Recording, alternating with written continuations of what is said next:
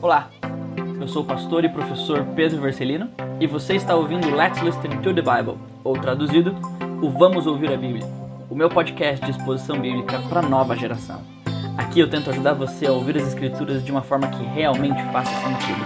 Então, vamos lá para mais uma exposição.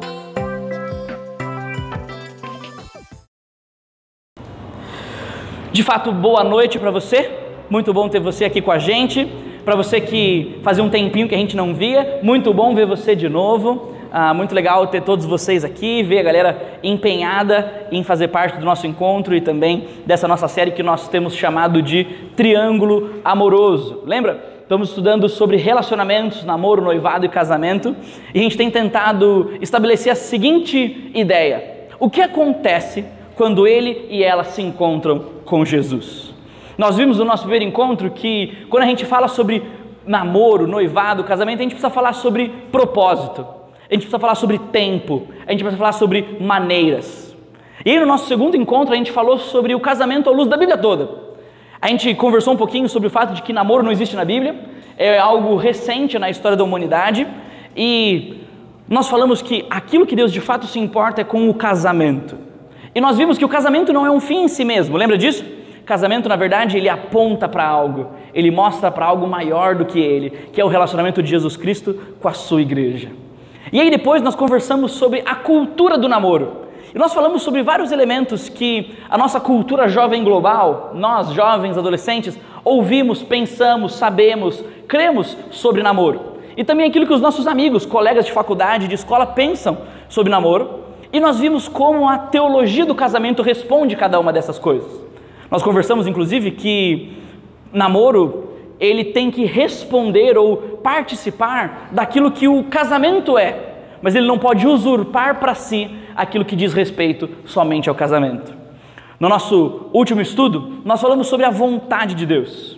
E aí nós começamos falando inclusive sobre aquela brincadeira infame que os nossos amigos fazem quando a gente vai fazer aniversário e alguém canta parabéns e diz o quê? Com quem será? E a gente fica constrangidaço clamando para que essa pessoa não fale o nome de uma pessoa específica, porque vai ser um momento de um claro constrangimento. E aí nós vimos no nosso último estudo que quando a gente fala sobre namoro, noivado casamento, uma das coisas que a gente mais quer é de fato acertar na vontade de Deus. Mas a gente descobriu no nosso papo que talvez Deus não tenha uma pessoa certa para você, Deus não escolheu alguém na eternidade passada e disse vai ser essa pessoa, a pessoa da sua vida mas que Deus nos dá princípios, aquilo que nós chamamos de o campo da vontade de Deus, aonde a gente joga dentro. Se a gente entende os princípios da vontade de Deus, a gente mergulha e toma decisões, independente das decisões que a gente tomar, se elas forem baseadas naquele campo, isso certamente vai ser vontade de Deus. E começando hoje e terminando no nosso próximo dia de estudo juntos, no nosso próximo sábado, dia 13, eu quero conversar com você sobre uma área um tanto quanto polêmica, cheia de tabus, mas que também certamente borbulha no seu coração e no seu corpo. Quero conversar com você de fato sobre sexo. Porque quando a gente fala sobre namoro, noivado e casamento, a gente tem que falar de sexo. Porque quando a gente olha para Gênesis no início da Bíblia, Gênesis tem sexo. Gênesis tem sexo entre Adão e Eva, Gênesis tem sexo entre os personagens. E a Bíblia, na verdade, ela de fato leva sexo muito a sério. Porque o livro de Cantares, ou também chamado Cântico dos Cânticos, é um livro que fala sobre sexo. E tem várias coisas sexuais naquele livro, que às vezes, se você lê com um pouco mais de calma, você fica até um tanto quanto constrangido às vezes. Por isso que na cultura judaica, os adolescentes menores de 13 anos não liam o livro do Cântico dos Cânticos, a não ser até o momento em que eles estavam se preparando para o casamento. Deus se importa com isso. Mas não é só Deus que se importa com isso. Na nossa cultura também tudo tem a ver com sexo. Ah, você deve ter percebido que as nossas músicas cantam sobre sexo, nossas séries de filmes elas falam sobre sexo, elas fazem do sexo um elemento central do seu enredo. Pessoas brigam por causa de sexo. Homens e mulheres fazem loucuras por sexo. E alguns até inclusive vão dizer que eles são viciados em sexo. Tem uma música, aí você vai me chamar de tiozão agora, mas é da Rita Lee, que fala sobre sexo. Eu vou mandar no grupo depois para você ouvir. Lembra, lembra dessa música? Era um exemplo perfeito de como o nosso mundo enxerga sexo. Na verdade, Rita Lee vai inclusive dizer que amor é divino, sexo é animal. Ou seja, são coisas distintas. O sentimento, o carinho, ele é limpo, ele é puro, mas o ato sexual em si, ele é selvagem, ele é sujo, ele não diz respeito a um relacionamento de intimidade, ele diz respeito simplesmente à satisfação dos nossos desejos. E essa realidade da nossa cultura simplesmente demonstra o que para nós? Que sexo ou o desejo sexual, a nossa sexualidade faz parte daquilo que talvez seja um dos maiores anseios do nosso coração. O mundo, ele em alguns momentos da sua história foi movido por sexo. Mas por que sexo é algo tão importante para a história da humanidade? Por que, que o homem dá tanto, dá tanto valor e tanta importância para isso? Por que, que o homem faz loucuras por causa do sexo? Por que, que a gente às vezes se mete em rascadas malucas por causa de sexo? Porque de certa forma, sexo faz parte da nossa identidade. Tem a ver com quem nós somos, tem a ver de como nós vivemos e continuamos a existir, porque sexo preserva a nossa espécie, inclusive, em termos biológicos. Isso mostra, inclusive, que Deus se importa com o sexo, porque Deus é o criador do sexo. E como você sabe muito bem, isso mexe com você também. Porque talvez numa das primeiras vezes que você viu aquela pessoa que você gosta pra caramba, e hoje talvez você está aí abraçadinho com ela, não foi só no seu coração que algo aconteceu. Você sentiu algo no seu corpo. Algo dentro de você aconteceu. A mão começou a ficar úmida do nada, coração dá aquela acelerada, você começa a imaginar, sonhar e pensar coisa, você fica meio sem jeito, a respiração fica mais ofegante. Por quê? Isso tem a ver com sexo, tem a ver com quem nós somos, a maneira como nós vemos, isso tem a ver com a nossa identidade também. E aí, às vezes, quando a gente passa por experiências como essa, especialmente para nós que temos um relacionamento com Jesus, a gente às vezes até sai se sentindo meio culpado daquilo que a gente sente. A gente sai até se sentindo meio mal depois de ter pensado nas coisas que a gente pensou, visitado ou passado pelas coisas que a gente passou. Mas se nós somos seres sexuais na nossa identidade, se sexo faz parte da nossa história, a gente precisa responder uma pergunta então: por que Deus nos criou assim? Por que Deus nos fez pessoas sexuais? Por que Deus nos fez seres que o sexo faz parte de quem nós somos, da nossa identidade? Certa vez eu estava conversando com um pastor amigo meu, já indiquei, já falei dele para vocês algumas vezes. Ele contou uma história para mim. Ele disse que ele estava conversando com um casal de jovens e ele disse que esse casal de jovens estava lutando muito para manter um relacionamento santo diante de Deus, de se guardar para o casamento e tudo mais.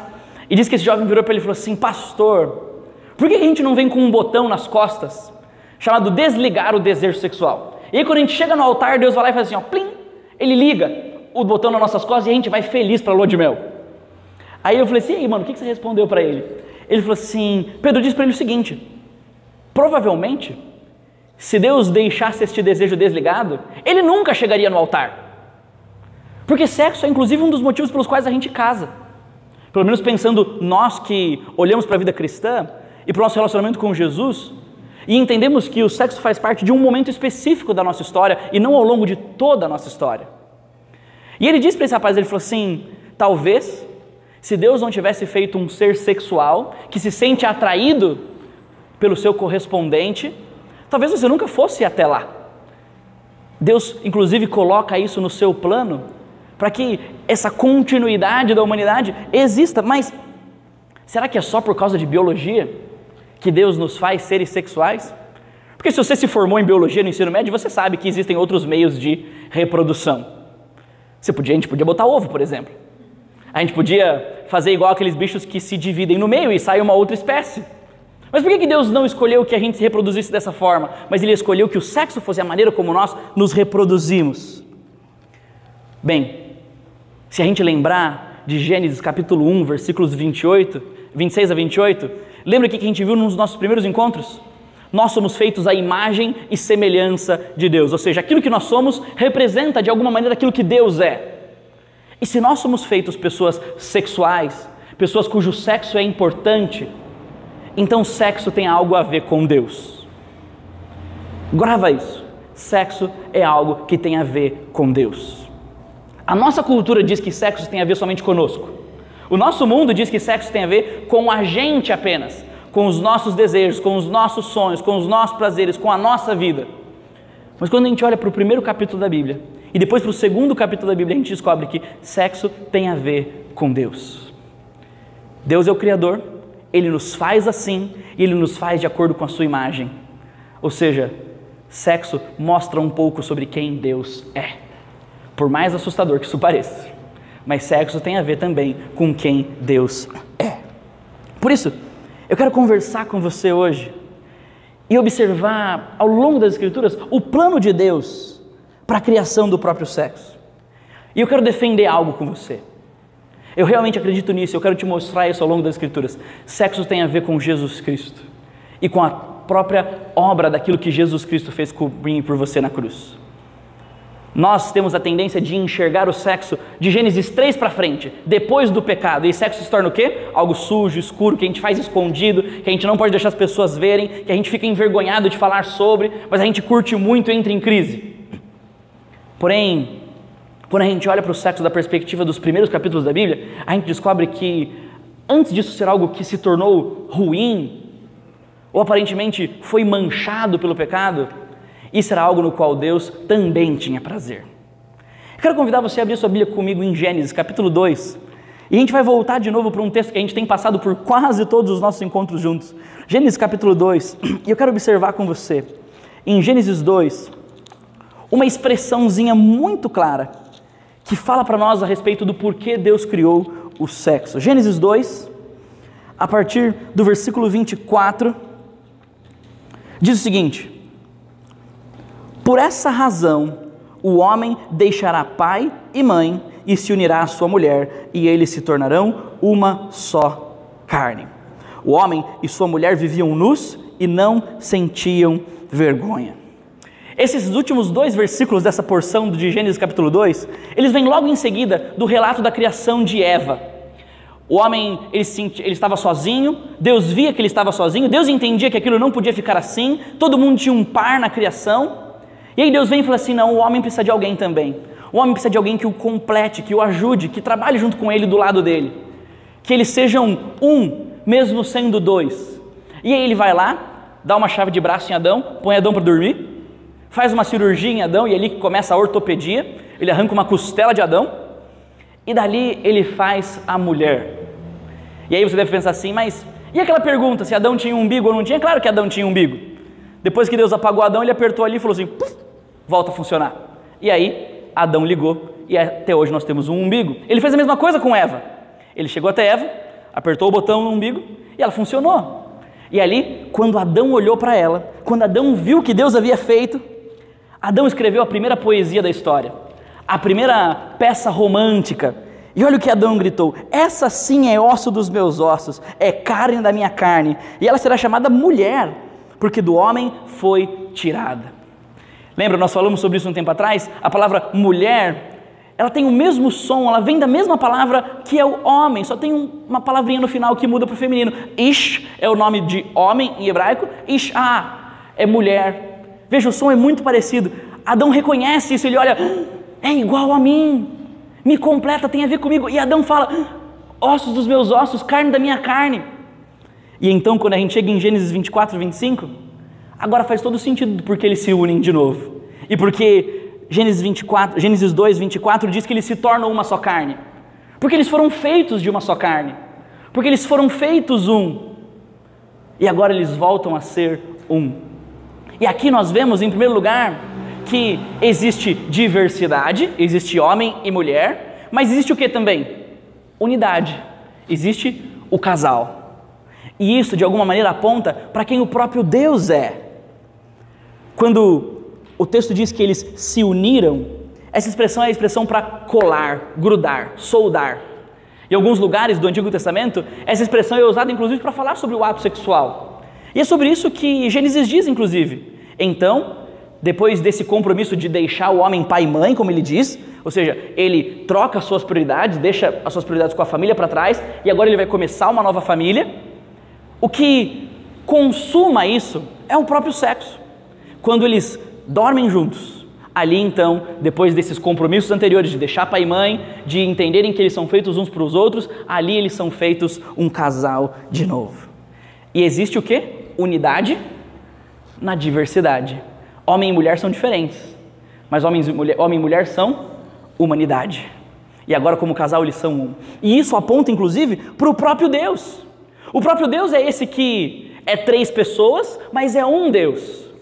A união que existe então entre dois que são um aponta inclusive para a própria Trindade, para quem Deus é. Um Deus que é trino e é uno.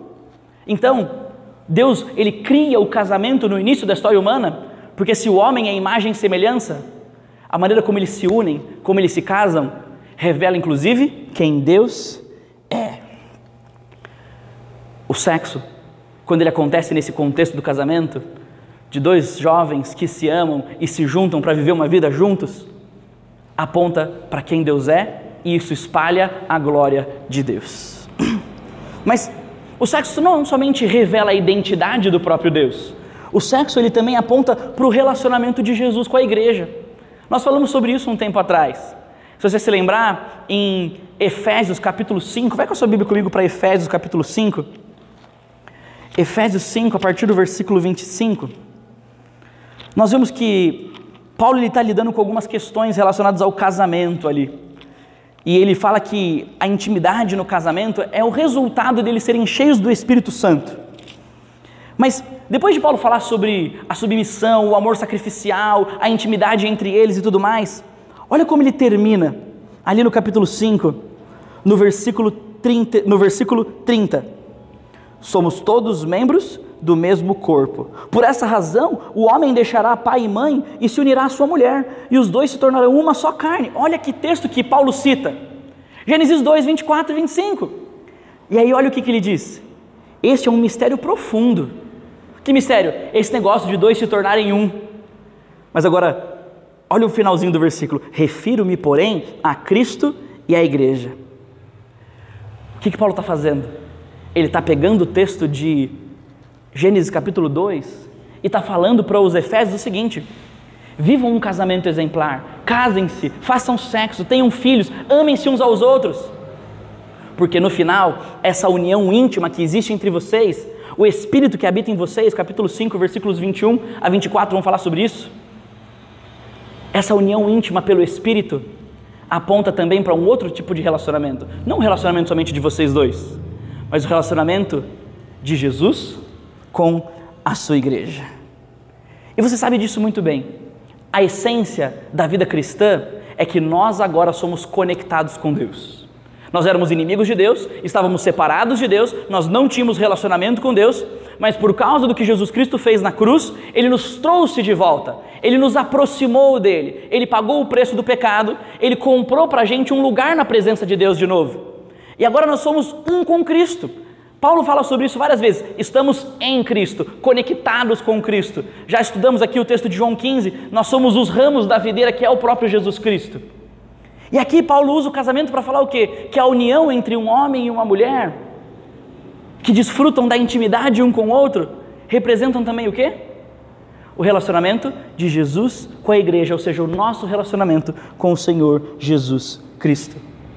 E da mesma forma como a esposa é fiel ao seu marido e o marido é fiel à sua esposa, Jesus é fiel a nós que somos a sua noiva e nós devemos ser fiéis a Jesus, o nosso noivo. E nós devemos ser comprometidos com Jesus.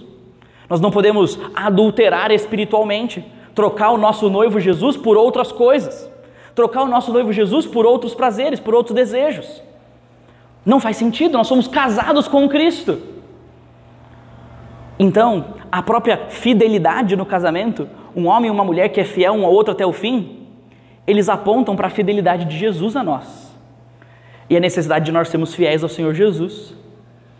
É por isso, inclusive, que quando a gente faz um mau uso do sexo, fora desse propósito, especialmente quando você já se encontrou com Jesus Cristo, isso não é somente um problema de imoralidade sexual. Nós vamos falar sobre isso já já. Esse é um problema também de fidelidade ao nosso casamento com Jesus Cristo. Porque talvez você hoje seja um jovem solteiro, talvez você esteja namorando ou noivo, mas você não está casado. Não neste plano terreno, mas no mundo espiritual nós somos todos casados com Jesus Cristo. Ele é o nosso noivo, ele nos comprou, ele cuida de nós, ele nos ama, ele nos protege, ele nos supre. Ele demonstra da sua graça sobre nós. Isso nos lembra, inclusive, da nossa necessidade de sermos fiéis a Jesus nesse relacionamento.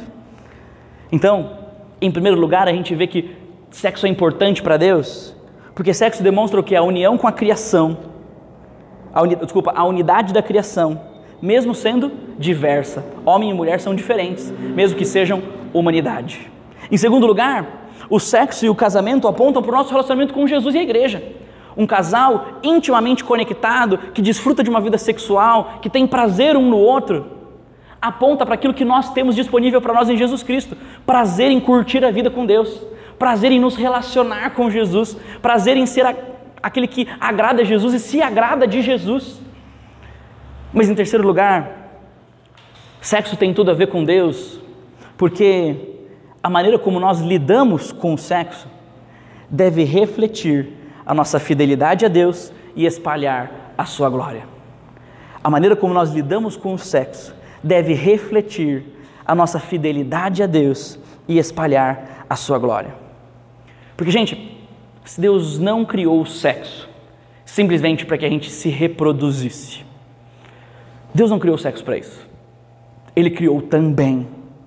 Na verdade, Deus criou o sexo para que a gente tenha prazer nele para que a gente goste dele, para que a gente desfrute dele, para que a gente use e experimente dele. Da mesma forma como nós desfrutamos e experimentamos de uma vida alegre com Deus. Salmo 80, na verdade, Salmo 85, versículo 6, o salmista olha para ele e diz assim: Deus, vivifica-nos e teremos prazer no seu nome. Ou seja, Deus age em nosso meio, traz vida para nós e nós nos alegraremos em Ti, nós seremos felizes num relacionamento com o Senhor. Jesus, lá em João 15, diz exatamente a mesma coisa. Quem tem a vida de Jesus fluindo nele tem alegria plena, se alegra na vida. E o sexo, um com o outro, no casamento, que traz de fato prazer, alegria mesmo. Pergunta para algum dos jovens casados depois. Eles vão ser polidos na maneira como eles vão te responder, mas eles vão dizer: é bom pra caramba mesmo. Casar vale a pena, é bom. Barateia as contas, mas você curte a vida. A não ser que você, tipo, viva de japonês e essas paradas, tipo, né, e tal. Aí fica pobre mesmo. Fala Deus. Mas, de fato, gente, Deus fez o sexo como algo incrível, algo bom, algo prazeroso, algo que a gente tem que buscar mesmo. O pecado tornou o sexo algo sujo, algo escondido, algo mal, algo que a gente tem medo de falar sobre, algo que a gente tem medo de conversar sobre. Mas o sexo existe para refletir a nossa fidelidade a Deus e ao outro, mas para espalhar a glória de Deus. Sabe onde a gente enxerga isso muito claro? No último texto que eu queria compartilhar com você hoje. 1 Coríntios, capítulo 6, a partir do versículo 12. Você tem sua Bíblia comigo? Abre aí comigo em 1 Coríntios, capítulo 6, a partir do versículo 12. Diz o seguinte o texto, eu vou lendo à medida que a gente for conversando. Quero ler primeiro os primeiros três versículos, tá bom? Os versículos 12 a 14. Paulo diz o seguinte: Tudo me é permitido, mas nem tudo me convém. Tudo me é permitido, mas eu não me deixarei que nada me domine. Os alimentos foram feitos para o estômago e o estômago para os alimentos, mas Deus destruirá ambos. O corpo, porém, não é para a imoralidade, mas para o Senhor, e o Senhor para o corpo. Por seu poder, Deus ressuscitou o Senhor e também nos ressuscitará. Esse é um daqueles versículos mais usados, mais mal usados do Novo Testamento. Porque esse é o versículo que a sua avó, a sua mãe diz para você que você não pode fazer tatuagem. Que você não devia ir nesse show, naquele show. Que você não devia sair com aquele ou com aquela amiga. Porque ele vai dizer o seguinte: não, não é proibido, mas não convém. Olha, não é proibido, mas assim, você está se deixando muito levar por essa galera. Mas, gente, na verdade não é isso que Paulo está dizendo. Se você tem uma Bíblia NVI como a minha aqui, você vai perceber o seguinte: tem aspas na primeira metade do versículo, ele diz: Tudo me é permitido, entre aspas. E aí Paulo responde: Mas nem tudo convém. Aí ele diz de novo: Tudo me é permitido, entre aspas. E ele responde: Mas nem tudo, mas eu não me deixarei que nada me domine. O que Paulo está fazendo aqui é usando um recurso da retórica dos gregos, e os coríntios são gregos com força, que chama-se diatribe. Ele pega o argumento deles, repete e ele contrapõe. Sabe quando você está conversando com alguém e você fala assim, então, mas você está dizendo isso, porém, e esse problema aqui? E aí você pega o argumento da pessoa, mostra uma incoerência e aí você deixa a pessoa sem chão, é exatamente o que Paulo está fazendo. Ele diz: Vocês, coríntios, dizem, tudo me é permitido. Mas eu digo para vocês, mas nem tudo deveria ser feito. Vocês, coríntios, dizem que tudo é permitido. Mas eu digo para vocês que eu não posso ser dominado por qualquer coisa. Qual é a conclusão óbvia? Então nem tudo é permitido. Lembra, Paulo é um judeuzão, estudou a lei a vida inteira, decorou 613 mandamentos. Paulo nunca diria tudo é permitido. Ele sabe que tem coisas que são totalmente contrárias à lei de Deus. Mas ele está combatendo os coríntios que estão dizendo: ah, Jesus nos salvou, vamos fazer o que a gente quiser, vamos curtir a vida loucamente. E aí, ele tem um terceiro argumento que ele vai desmontar dos coríntios. E olha o que os coríntios dizem: os alimentos foram feitos para o estômago e o estômago para os alimentos. E o problema aqui, se você observar os versículos 9 a 11 e também os versículos 18 a 20, a discussão aqui é sobre sexo. O que, que os coríntios estão dizendo com esse negócio do estômago? Eles estão dizendo o seguinte: Paulo, quando eu fico com fome, eu vou lá e como alguma coisa. Os alimentos foram feitos para o estômago. É um processo biológico, Paulo. Ou seja, se esse é um processo biológico que existe na minha vida, sexo também é um processo biológico, Paulo. Quando eu tenho desejos, eu preciso fazer sexo. É o que os coríntios estão dizendo para o Paulo. Aí Paulo olha para ele e diz assim: É então, mas Deus destruirá ambos, o estômago e os alimentos. O corpo, porém, não é para a imoralidade, mas para o Senhor, e o Senhor para o corpo. Por quê? Porque por seu poder Deus ressuscitou o Senhor e também nos ressuscitará. Quando Paulo fala sobre sexo com eles, ele lembra eles em primeiro lugar o seguinte: sexo não é algo somente biológico. Sexo não é somente algo que borbulha no nosso coração, tem a ver com os nossos hormônios, e então a gente vai lá, sente um desejo e a gente precisa saciar esse desejo. Se sexo fosse somente isso, a gente não seria humano, a gente seria animal. Porque é assim que funciona no mundo animal. É um processo estritamente biológico.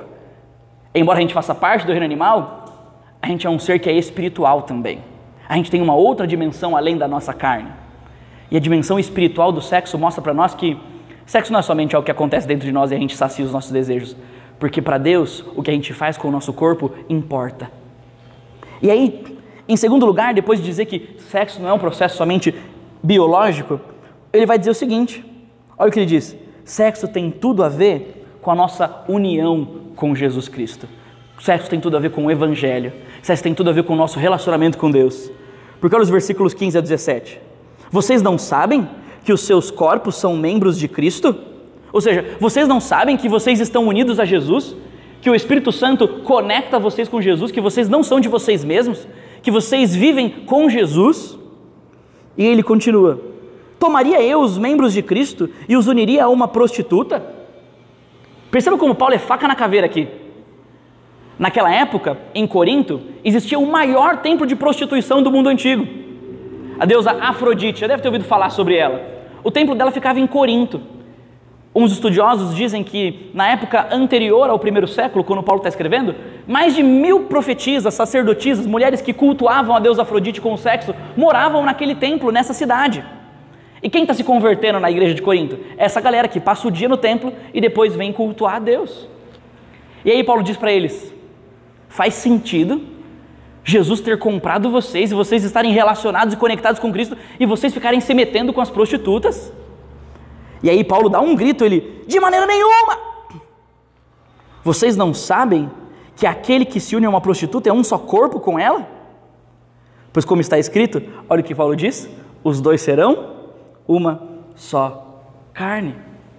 Paulo não está dizendo que aquele que dorme com a prostituta está casado com ela. Porque senão, talvez você que já se envolveu sexualmente com alguém estaria casado com essa pessoa e talvez não seja a pessoa com quem você está hoje. Não é isso que Paulo está dizendo. O que Paulo está dizendo é que a união sexual de alguém não diz respeito somente aos nossos relacionamentos terrenos, não diz respeito somente à nossa intimidade física, diz respeito também a algo espiritual, diz respeito ao casamento. Porque quando Adão e Eva deixam um ao outro, eles deixam um ao outro para serem um. E lembra como Paulo usa esse texto? Ele diz que isso aponta para o quê? Cristo é a igreja.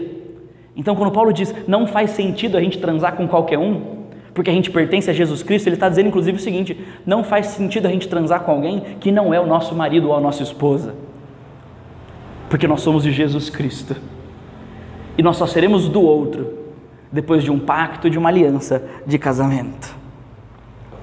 E aí ele termina dizendo: Mas aquele que se une ao Senhor, no versículo 17, ele diz: É um espírito com ele. Ou seja, nós que temos o Senhor Jesus Cristo como nosso Salvador, somos um com ele. Por isso a gente não pode ser um com qualquer um. Por isso que a gente não pode se unir com qualquer um. E aí ele termina dizendo o seguinte: que sexo não deve ser algo experimentado no contexto da imoralidade, mas no contexto do evangelho que traz glória para Deus. Porque olha o que ele vai terminar dizendo nos versículos 18 a 20. Fujam da imoralidade sexual. Todos os outros pecados que alguém comete, fora do corpo os comete. Mas quem peca sexualmente, peca contra o seu próprio corpo. Não que o seu corpo seja tipo bom e você torna ele ruim. Porque ele está dizendo o seguinte: você usa o seu corpo para o mal e Deus se importa com o nosso corpo. Aquela parada de meu corpo, minhas regras não funciona com Deus. Porque o corpo é de Deus, então as regras que, que a gente faz com o corpo são regras do próprio Deus. Deus tem o direito de dizer para você como você usa o seu corpo. Deus tem o direito de dizer para você como que você se comporta sexualmente com outras pessoas. Porque o corpo é dele. Porque ele nos comprou. É exatamente o que Paulo vai dizer. Versículo 20: Vocês foram comprados por alto preço. Que preço? O preço da vida de Jesus. Portanto, glorifiquem a Deus com o seu próprio corpo. Veja, o sexo no contexto do casamento traz glória para Deus. Parece meio bizarro isso, mas quando um casal se casa e transa, Deus sorri. Ele fala assim: Isso aí, cara, foi para isso que eu criei vocês. Foi isso que eu fiz mesmo. Isso tem a ver comigo. Eu me alegro quando vocês se alegram um no outro. Mas quando um casal não casado transa, isso não tem nada a ver com quem eles são. Isso bagunça a identidade deles, isso bagunça o relacionamento deles com Deus, porque eles se unem com aqueles que não são aqueles que Deus deu para eles, não são aqueles com quem eles têm um pacto com Deus. E é exatamente isso que ele vai terminar dizendo no versículo 19: Acaso vocês não sabem que o corpo de vocês é santuário do Espírito que habita em vocês e que lhes foi dado por Deus e que vocês não são de si mesmos? Veja, nós não transamos com quem a gente quer, porque é isso que o nosso corpo pede de nós porque esse corpo também não é nosso. Ele é templo do Espírito Santo. O próprio Deus habita em nós. Por isso ele tem jeito de dizer o que a gente faz com esse corpo. Então veja, sexo tem tudo a ver com Deus. Sexo tem tudo a ver com Deus. Deus fez o sexo para nós. Sexo aponta para quem Deus é, Deus triuno e uno. O sexo aponta para o nosso relacionamento entre Jesus e a igreja. A intimidade de um casal casado que ama a si mesmo e desfruta do sexo aponta para a intimidade que existe entre nós e o Senhor Jesus Cristo. Mas o sexo fora do casamento, como Paulo vai deixar claro aqui, não é sexo, é imoralidade sexual, é impureza, é sujeira, não traz glória para Deus, é contrário ao que Deus planejou, vai contra o propósito pelo qual Deus criou o sexo. Porque o sexo dentro do casamento ele é um outdoor do evangelho. O sexo no casamento é um outdoor do evangelho. Ele diz para as pessoas que aquilo que aquele casal desfruta de intimidade é o que qualquer um pode desfrutar de intimidade com Jesus, se se casar com Cristo, pelo arrependimento e fé e for habitado pelo Espírito Santo. Faz sentido isso para você? Perceba, sexo tem muito mais a ver com Deus do que com a gente. Quando o pecado entrou no mundo, ele estragou o sexo. Mas a gente é um povo que Deus está consertando, a gente é um povo que Deus está refazendo, a gente é um povo que Deus está transformando. Então a gente não pode usar o sexo da maneira como a gente quer. A gente tem que olhar para ele, para a maneira como Deus o criou, para experimentar ele da maneira como Deus quer. Isso tem tudo a ver com a nossa identidade, tem a ver com quem Jesus é, com quem nós somos. E isso, queridos, tem a ver comigo, com você, seja você solteiro, seja você namorando ou noivo, ou seja você casado. Porque quando ele e ela se encontram com Jesus, eles começam esse triângulo amoroso em que ele ama ela e ela ama Jesus, e ele ama Jesus, e eles conhecem mais Jesus enquanto eles se amam. Eles descobrem, em primeiro lugar, que sexo tem o propósito e diz mais a respeito a Deus do que a nós mesmos. A maneira como você lida com o sexo, sendo solteiro, namorando ou estando casado, revela a visão que você tem do seu Deus. Porque se sexo para você é para você ser feliz, é para satisfazer você, é para dar alegria somente para você, você não entendeu sexo. Porque sexo não é para me fazer feliz, sexo é para eu fazer o outro feliz. Sexo é menos receber para mim, mas é mais dar de mim. É eu fazer o outro alegre, é eu doar de mim para o outro. O problema é que, no contexto fora do casamento, já deve ter passado por isso. Você provoca. Sexo às vezes é igual videogame, você sabe os botões que você tem que apertar. E aí você passa de fase, você passa de fase, você passa de fase. E aí você se dá cara a cara com o chefão. E aí você acha que você vai fazer o quê? Vou parar de jogar aqui agora, não vou embarcar nessa. Não vai, não funciona assim. Mas normalmente, se você é a pessoa que toma iniciativa, que começa apertando os botões, as coisas vão esquentando, sabe qual é a sua perspectiva de sexo? Sua perspectiva de sexo não é dar de si, mas é receber do outro. E você quer usar o outro para ser feliz. Você quer que o outro seja aquilo que você precisa. Você quer simplesmente fazer do outro o seu objeto de prazer. Isso não é sexo. Isso é imoralidade sexual. Sexo tem a ver com Deus, tem a ver com o Evangelho de Jesus Cristo. Lembra? Se sexo aponta para o nosso relacionamento da igreja com Jesus, quando Jesus toma iniciativa, ele não quer que a igreja satisfaça os seus desejos, ele vem para morrer pela igreja, ele vem para doar de si mesmo, ele vem para entregar a si mesmo. Por isso, Sexo não é algo que faz parte do contexto da moralidade, não faz parte fora do ambiente do casamento, porque sexo tem tudo a ver com o evangelho. E a intimidade com Jesus só existe na salvação, sexo só existe no casamento. Mas e se quando ele e ela se encontraram, eles deixaram Jesus de lado? Eles perceberam que eles fizeram um mau uso do sexo.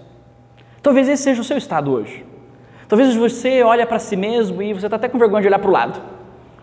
Porque você fala assim, puxa vida, depois disso que o Pedro falou, caraca, é até meio complicado eu conversar com meu namorado, com a minha namorada hoje, ou eu voltar para casa sem pensar nisso, porque talvez eu já fiz um mau uso do sexo. Eu já, fiz essa, eu já fui essa pessoa que apertou os botões para chegar lá logo e, e usar do outro. Talvez eu já fui essa pessoa que ignorou o que Deus pensa sobre isso, abandonou essa perspectiva do Evangelho que Deus nos dá e nosso relacionamento com Ele. Eu queria dizer uma coisa para você: você pode ter certeza, porque talvez você esteja se sentindo culpado agora. Você pode ter certeza que a graça de Deus não pede que você volte lá atrás no tempo e desfaça aquilo que não tem como ser feito. Se você já fez um mau uso do sexo, isso não diz mais respeito a você se isso ficou no passado. Não tem como você voltar lá e desfazer o que aconteceu. É impossível.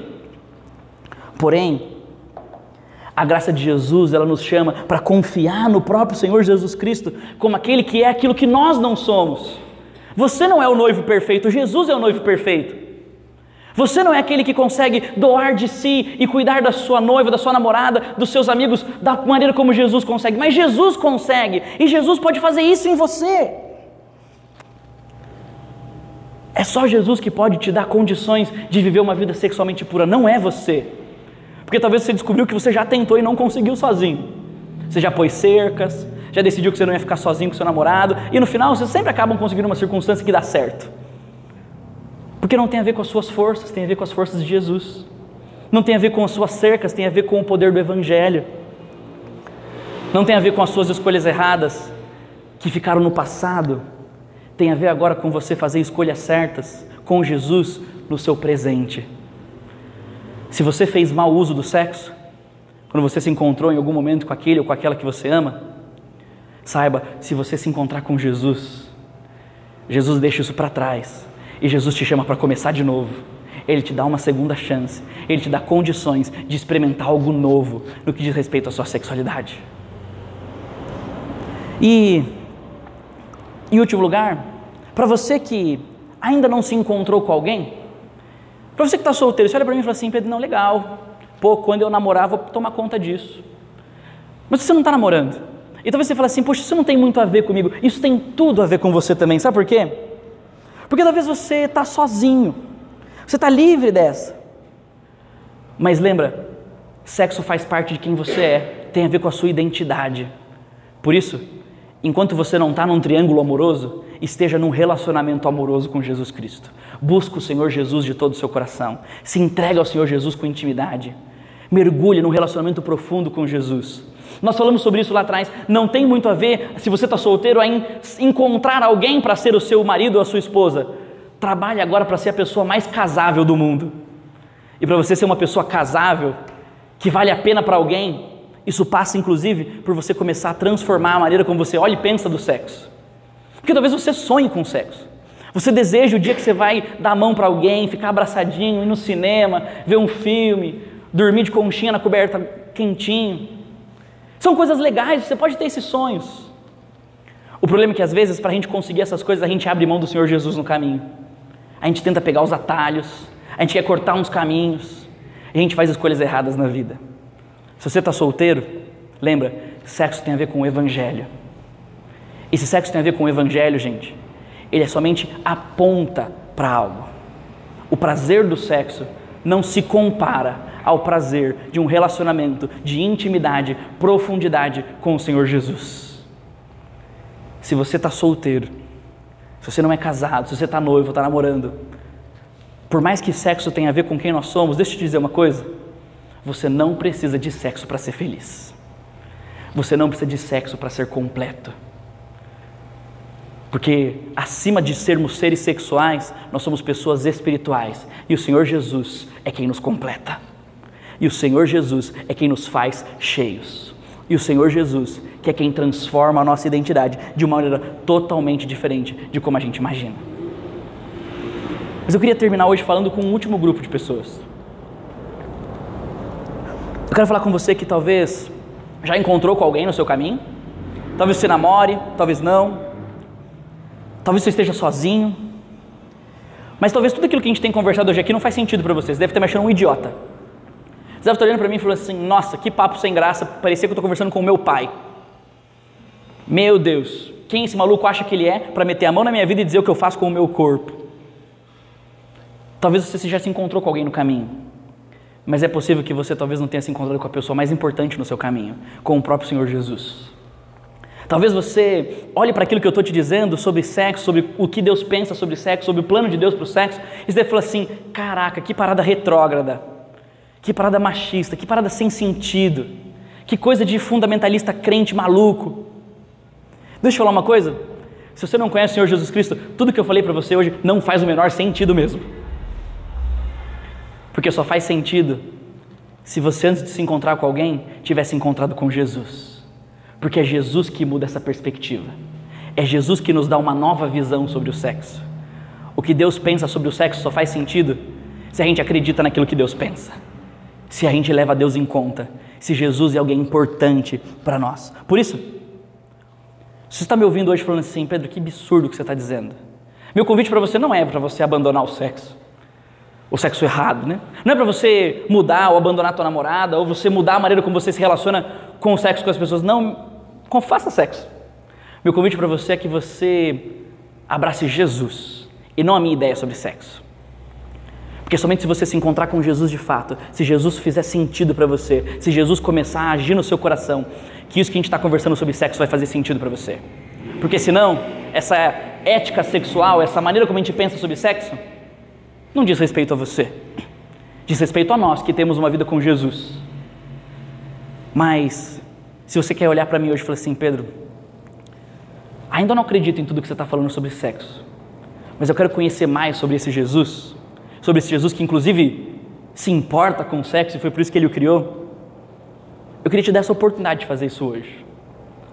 Talvez você tenha a oportunidade de olhar para Jesus hoje e dizer assim: Jesus, eu não concordo, não acredito nessas paradas de sexo, mas eu quero conhecer o Senhor, quero experimentar o Senhor, quero viver algo novo com o Senhor.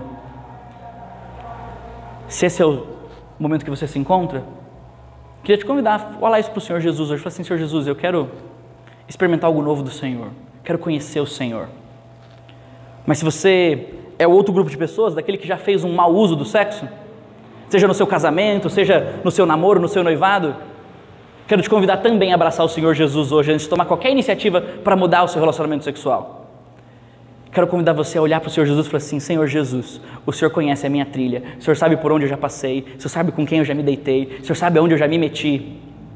E eu sei que eu não tenho condições de mudar o que eu fiz no passado, mas eu quero tomar novas atitudes hoje no presente. Eu quero olhar para aquilo que o Senhor pensa sobre sexo e pensar diferente também. Eu preciso ser perdoado. Eu quero deixar essa culpa para trás. Não quero mais carregar esse fardo nas minhas costas. Eu quero começar de novo. Se você quer começar de novo, fale isso para o Senhor Jesus também hoje. Se você está descobrindo que talvez aquilo que você pensava sobre sexo ao longo da sua vida não fazia nada sentido com o que Deus pensa, fale isso para o Senhor Jesus. Ele fala assim: Senhor Jesus, eu nunca pensei dessa forma. Mas eu estou vendo hoje na tua palavra que o Senhor pensa assim. E eu quero começar a pensar assim: muda a minha mente, me dá esse desejo para viver essa vida sexual dessa forma, para viver como o Senhor pensa, como o Senhor quer, como o Senhor espera de mim. Quer fazer isso hoje? Queria convidar você a fechar seus olhos, baixar sua cabeça. Quero pedir para você gastar esse tempo com Jesus agora. Eu quero te dar essa oportunidade. Talvez você esteja em um desses três grupos. Talvez você seja essa pessoa que descobriu que tinha uma perspectiva errada sobre o sexo, não sabia o que Deus pensa sobre ele e quer mudar a sua mente, quer mudar a maneira como você enxerga ele, fale para o Senhor Jesus em oração hoje. Talvez você seja uma pessoa que descobriu que faz, fez um mau uso do sexo ao longo da sua vida, que pensou que sexo tinha a ver com você e não com Deus, que sexo tinha a ver com a sua vida e não com o Evangelho de Jesus Cristo, com a representação da nossa intimidade com Jesus. Se você fez um mau uso do sexo, o Senhor Jesus está te chamando para começar de novo. Ele tem graça para você, Ele tem perdão para você, Ele tem restauração para você, Ele tem poder do Evangelho para garantir para você que você tem nele tudo aquilo que você precisa para começar de novo, para experimentar algo novo com Ele. Você pode experimentar algo novo com Ele, você não precisa viver culpado.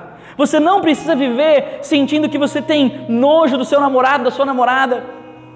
Você pode viver diferente e alegre com Jesus, porque Jesus pode te perdoar hoje à noite. Jesus pode fazer a sua história começar de novo.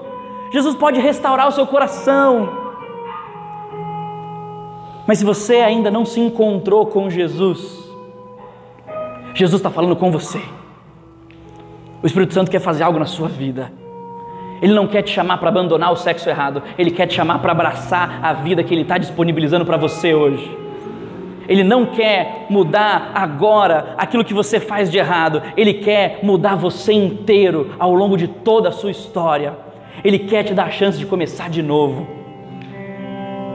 Se você não conhece o Senhor Jesus e você quer experimentar esse poder do Senhor Jesus na sua vida hoje, pede para o Senhor Jesus e fala: Senhor Jesus, faz algo na minha vida.